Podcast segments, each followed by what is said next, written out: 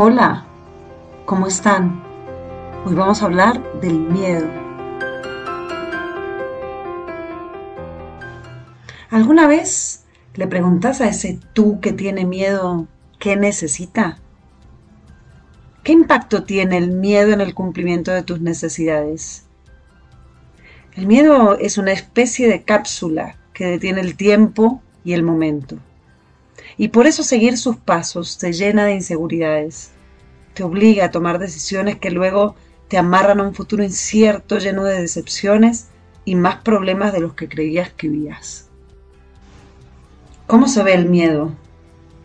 ¿Cómo sabemos que estamos actuando desde el miedo? Bueno, no tengo muchas respuestas, pero podría decir que a veces actuamos mucho desde ahí. Cada vez que vivimos con un pie afuera, por ejemplo, cada vez que limitamos lo que sabemos que nos hace bien, cada vez que evadimos una responsabilidad o nos refugiamos en lo que ya sabemos, estamos limitados por el miedo. Incluso cuando alguien nos sacude con una palabra o nos hace ver eso que tanto nos cuesta, y en lugar de tomar esa presencia como una oportunidad, salimos corriendo despavoridos, a escondernos en nuestra cueva de presencia, imponencias, y sonrisas falsas. Eso es miedo. Cuando preferimos criticar a otros en vez de mirar lo que hacemos y no hacemos.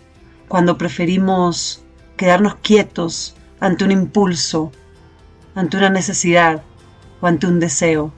Eso también es miedo. Pero bueno, ¿qué hacemos con esto? ¿Para qué está el miedo? Yo pensaría que el miedo nos sirve de alerta, ¿me entiendes? No es para convertirlo en un ancla o en tu cadena, es para mostrarnos qué necesitamos parar y pensar, aprender y conectarnos con nuestro interior, permitiéndonos trascender todo aquello que nos limita. ¿Qué tan seguido le prestamos atención al miedo para descubrir lo que nos quiere decir? Porque así suene feo, el miedo también tiene un mensaje para nosotros. que tan a menudo, en cambio, te limita el miedo? ¿Qué puedes hacer para revertir este proceso? Lo que podemos hacer es buscarnos a nosotros mismos. ¿Sí? Encontrarnos en el miedo. Porque ahí se halla la pureza de ese niño desprotegido en nuestro interior. No debemos aferrarnos al miedo Debemos enfrentarlo, interpretando lo que nos quiere decir.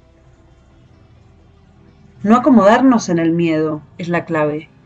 En cambio, descubrir si lo que nos indica es que vivimos en una realidad ajena a nuestra verdadera esencia.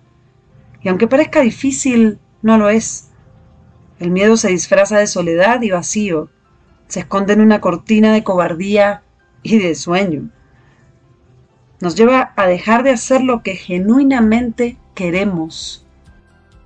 ¿Qué tan frecuentemente hacemos esto? ¿Qué tan a menudo nos exponemos tanto a aferrarnos al miedo que perdemos todo lo que queremos?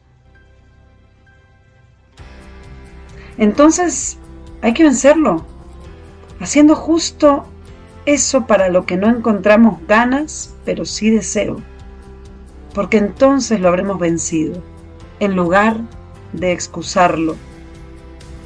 Enfrentar el miedo es abrazarlo, es perder la cobardía, es vencer nuestro propio impulso de seguir durmiendo.